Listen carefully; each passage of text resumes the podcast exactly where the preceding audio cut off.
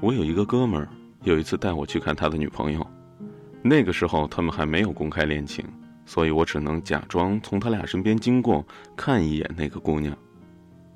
到了地方，哥们儿拨通姑娘的电话，我就看见打对面走过来一个姑娘，低头看了一眼手机，然后笑着抬起头，到处在寻找着什么。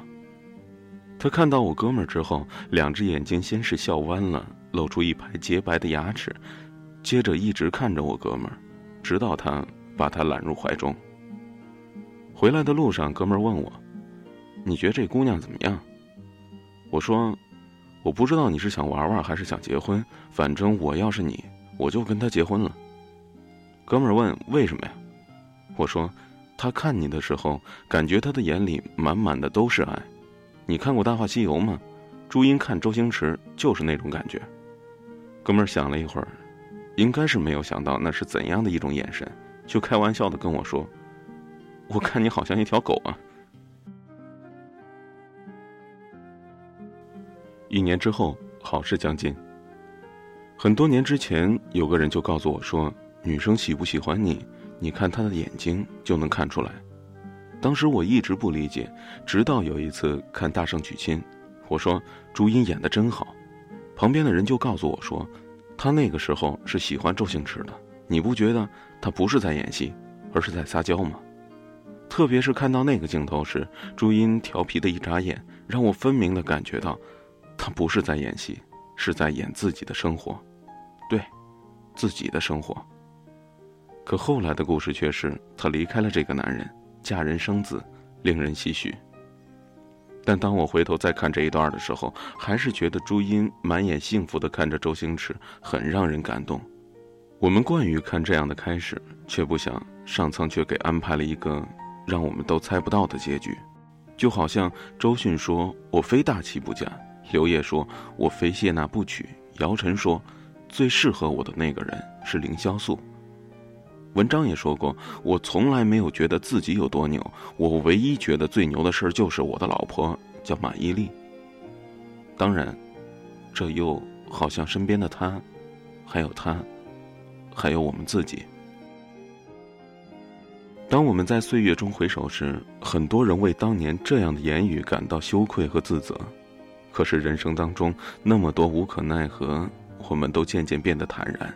又何必为了当年的真诚和勇敢，耿耿于怀呢？毕竟你遇到了那么一个人，让你的眼神都投放出了不一样的光彩。不知不觉的岁月里，我也从毛头小伙到了该婚嫁的年龄，身边的好友也陆陆续续结婚了，这着实让父母和钱包都紧张了起来。但对我而言，更多的是一种担心，担心就这样平平淡淡的结婚。潦潦草草的过完一生，特别是看到两个相识不到一百天的人就要结婚，还在婚礼上鬼哭狼嚎的称对方是自己寻找多年的真爱时，总是被他俩的演技所感动，总觉得演技如此接近的两个人应该是寻找多年的兄妹才对，当然内心却被一种莫名的失落所淹没。直到有一次，对，还是陪我看《大话西游》的那个哥们儿给我打电话了，他说。他有女朋友了，准备结婚。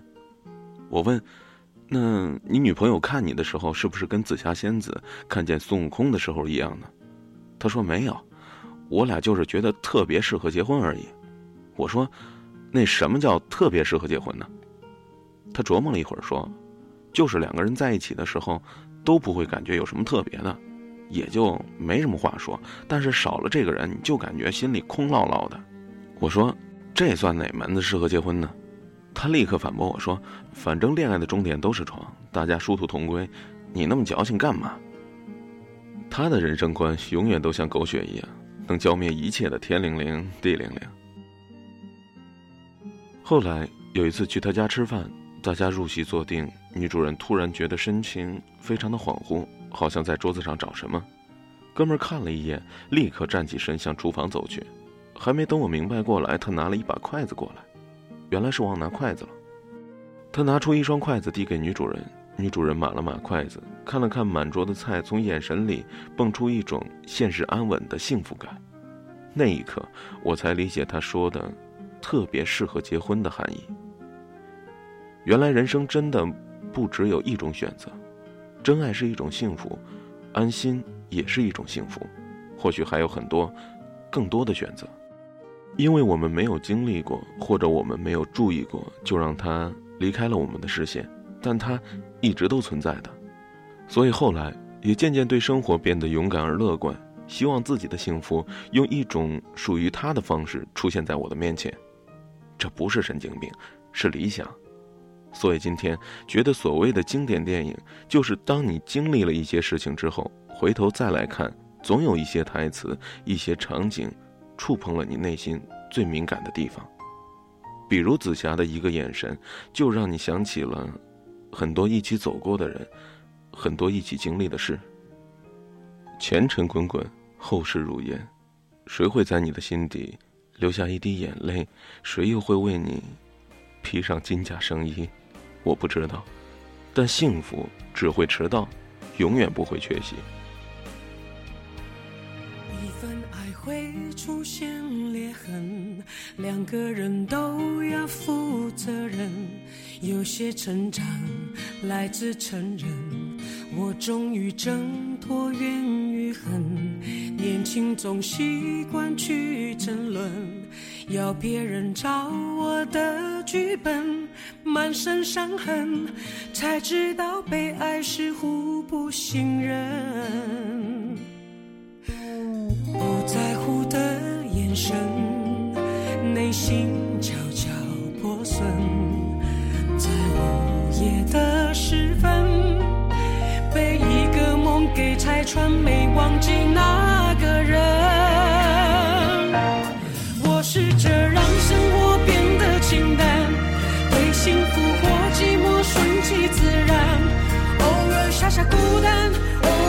下浪漫，不怕大喜大悲那么难负担，不想再背负太多期盼，对好奇或关心顺其自然，只是那点不安，只是那点心酸，总会忽然扩散，让心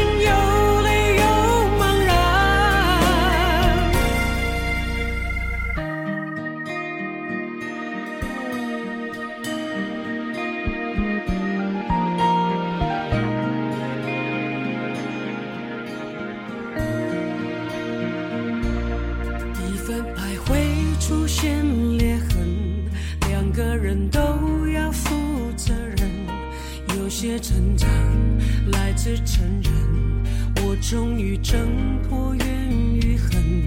年轻总习惯去争论，要别人照我的剧本，满身伤痕，才知道被爱是互不信任。每一次记忆的翻腾，既美